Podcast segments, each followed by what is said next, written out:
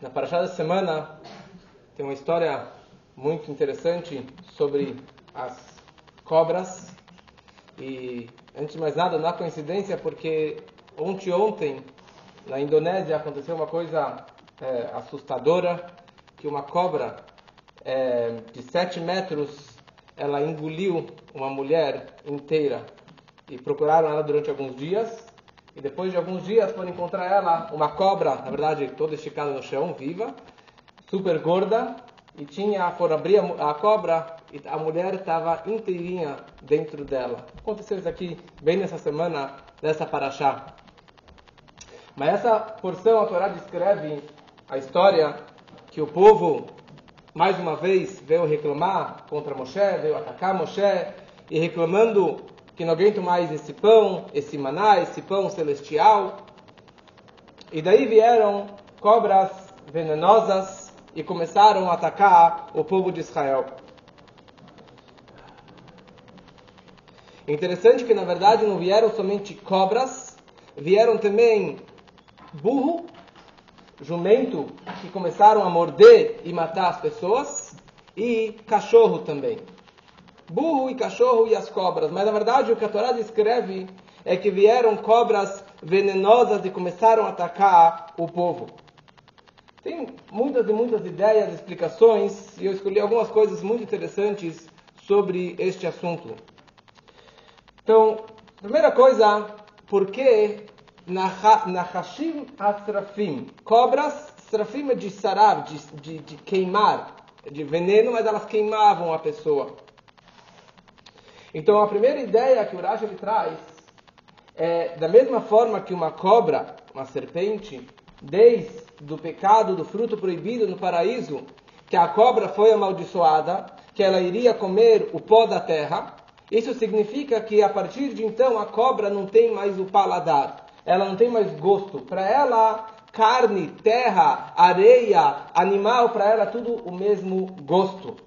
E a ideia é que esta cobra, que não tem prazer na comida, e para ela tem tam errado, só um gosto, só um paladar, ela vai castigar um povo também mal agradecido. Um povo que ele tinha uma comida, que era o maná, e tinham vários gostos, qualquer gosto, qualquer é, comida que ele imaginasse, essa seria aquela comida, esse seria o gosto, e seria então, elas por elas, as cobras, castigando o homem, esses mal, mal agradecidos. E na verdade, quem é pior? O homem, ele é pior, esses reclamões, eles eram piores do que a própria cobra, porque a cobra, não sei exatamente como funciona isso, mas se você é, cuidar, domesticar a cobra ou falar com a cobra, ela não iria morder. Mas aqui o povo, ele foi advertido, ele foi avisado tantas e tantas vezes, e mesmo assim reclamando e atacando e reclamando mais uma vez e mais uma vez. Então eles são inferiores à própria cobra. E daí o povo chega, Vayomer Hatano, eles falaram, nós pecamos, por favor, tire essa epidemia, tire essas cobras daqui. E daí Deus vira para Moshe e fala para Moshe, Asele Hasarav, Vesimoto.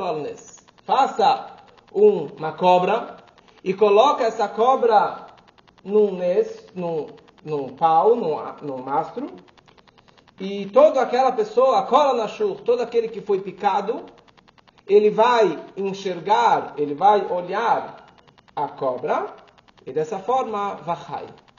Ele simplesmente enxergando a cobra, ele vai sobreviver.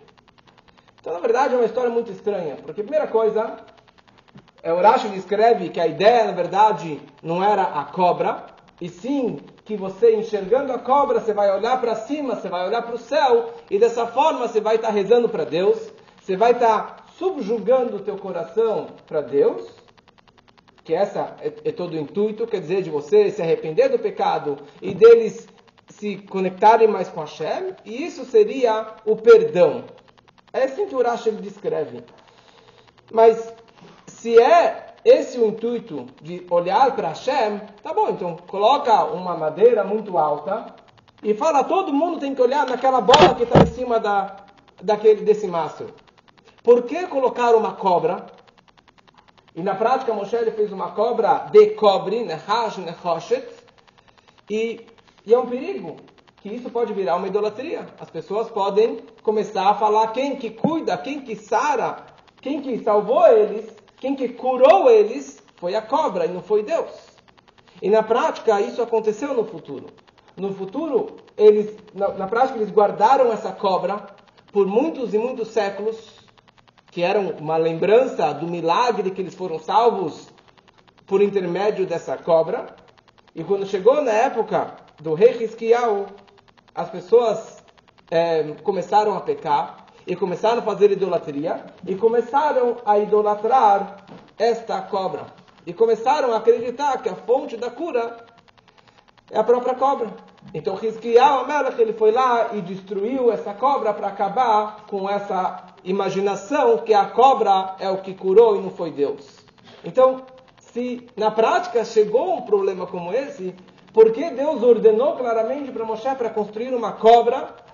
E Moshe, ele fez um trocadilho nas palavras, tanto em hebraico como em português, de uma cobra de cobre, ele colocou lá em cima. Por que Deus colocou, ordenou bem uma cobra? Tá bom, as cobras que estavam picando, e por isso seria a mesma ideia de colocar uma cobra lá em cima, mas qual é a mensagem que tem por trás de você colocar simplesmente uma cobra, se todo o intuito você rezar para Deus, virar para Deus?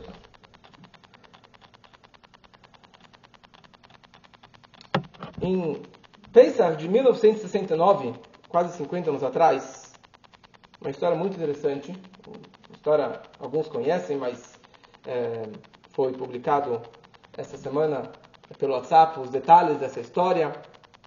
Em Pesach de 69, o Rebbe ordenou que imprimissem um Kuntres, um livretinho, que preparassem um Kuntres. E mais para frente, meses mais para frente, o Rebbe falou que acrescentassem nesse Kuntres mais algumas informações sobre um conceito que é trazido que, é, que vem desde o primeiro Rebbe, do segundo Rebbe, do terceiro Rebbe, do Alter Rebbe, do Mittel Rebbe, do Tzemach Tzedek, um conceito que é que, que vem de Kedoshei Elion, de pessoas sagradas superiores, quer dizer, do passado, grandes tzadikim. O conceito é que Lahara Sreifa, depois de um incêndio, vem riqueza. Depois de um incêndio, vem uma riqueza. Porque também a ideia saraf, que é de estreifar, de, de, de incêndio, é o mesmo valor numérico de ashir, de rico, que vale 580. E ele explica que, na verdade, nesse Kundras, ele explica qual é a razão que depois de um incêndio vem uma riqueza, vem uma grande brachá, porque a forma que as coisas vêm lá de cima, que as brachot vêm dos céus para o mundo, é chesed din verachamim. Primeiro, bondade, depois, um julgamento mais severo, gvurá, e depois, rachamim, misericórdia, que é uma bondade muito maior, com abundância. Então, por isso, depois de um din, depois de um julgamento, depois de uma streifá, de um incêndio, de algo negativo, de um julgamento pesado, vem rachamim, vem misericórdia, vem uma grande abundância dos céus. E por isso, na verdade, é, ele escreve lá a ideia do sarav nachash, das cobras, que em hebraico é nachashim astrafim, é uma espécie dentro das cobras, sarav de queimar. E quando a pessoa ela olhava para cima, ela enxergava a cobra, vachai. E ele vivia, ele sobrevivia. Quer dizer, e a mensagem não é que simplesmente ele vai continuar vivendo como que ele vivia antes.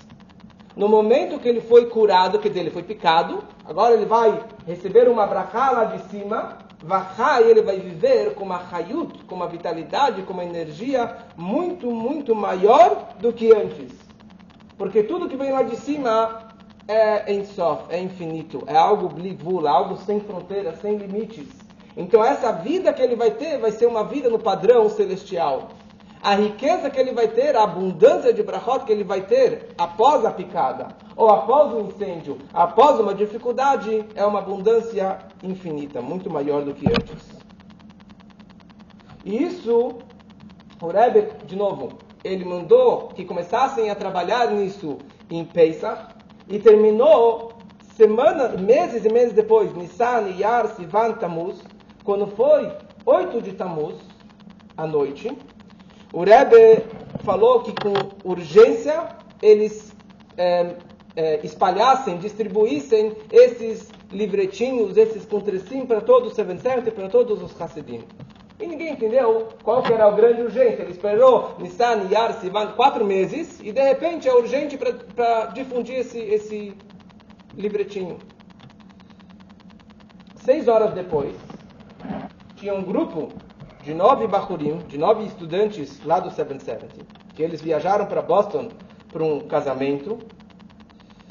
E quando estavam no caminho de volta, já depois da meia-noite, eles estavam num station wagon, quer dizer, um carro que tinha quatro, nove assentos, e de repente bateu um caminhão, bateu nesse, nesse carro, bateu na traseira, tem mil detalhes, mas na prática o, o carro capotou e deu várias voltas e ficou de ponta cabeça e, o, e, obviamente explodiu o carro, começou a pegar fogo, fogo, fogo, fogo e conseguiram sair da frente e os bacurim que estavam atrás estavam presos e milagrosamente a janela de trás caiu, ele conseguiu pular e daí eles se contaram, eles viram que era oito bacurim e depois de um bom tempo eles descobriram que o nono ele tinha rolado montanha abaixo, ele conseguiu se proteger e ele acabou voltando para o grupo de amigos.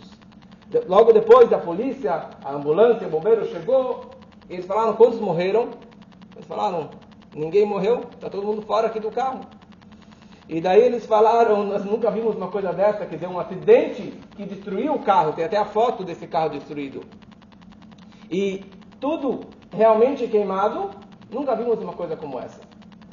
E daí foram avisar, a como avisou o Rebbe, e o Rebbe falou, quando eu distribuí esses livretinhos seis horas atrás, eu já estava, na verdade, pensando nessa situação.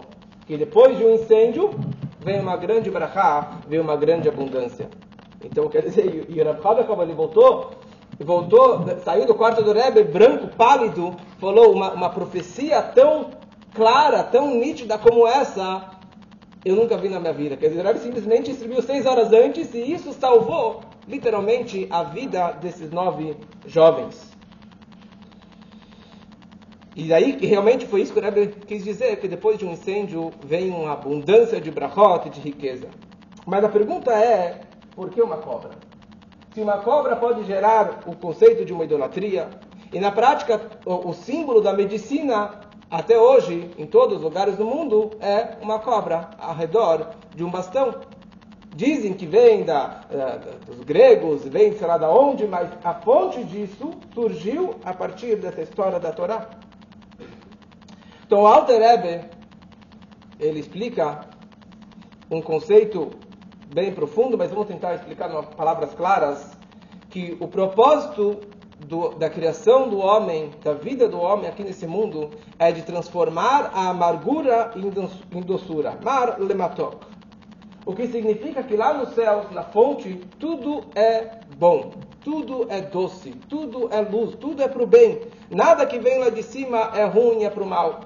Mesmo as coisas mais, no nosso ponto de vista, difíceis, escuras, realmente negativas, Lá na fonte, nos céus, é algo maravilhoso, é algo muito importante.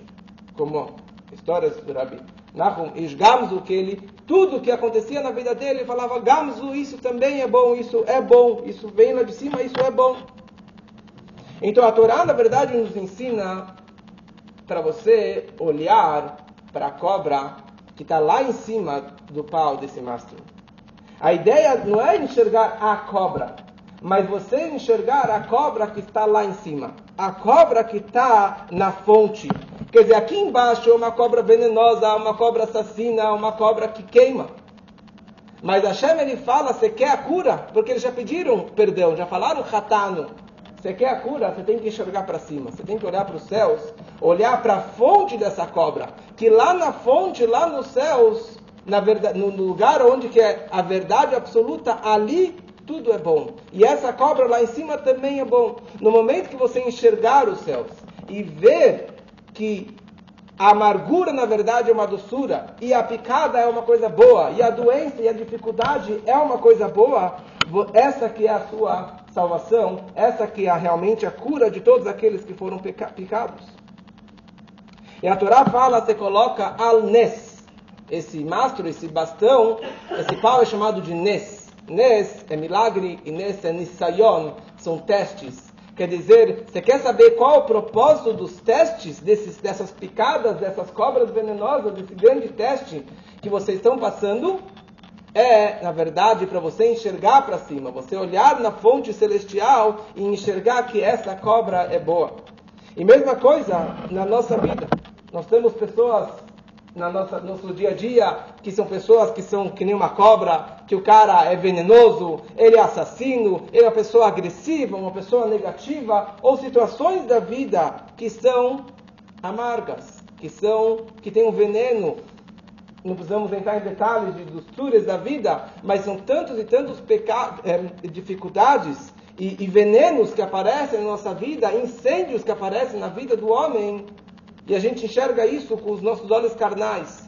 Fala, fala a Torá, você tem que olhar para a fonte, você tem que olhar lá para cima, você tem que olhar para os céus e enxergar que, na verdade, o propósito, não somente o propósito, a verdadeira identidade dessa cobra, a verdadeira identidade dessa, desse incêndio, dessa dificuldade é uma doçura, é uma coisa boa. E enxergando lá para cima, e você realmente rezando e pedindo, você consegue transmitir daqui para baixo que isso seja Betova, Nir e que seja de uma forma revelada e que a gente possa realmente só sentir doçura e bondade e fortuna e, e saúde para todos.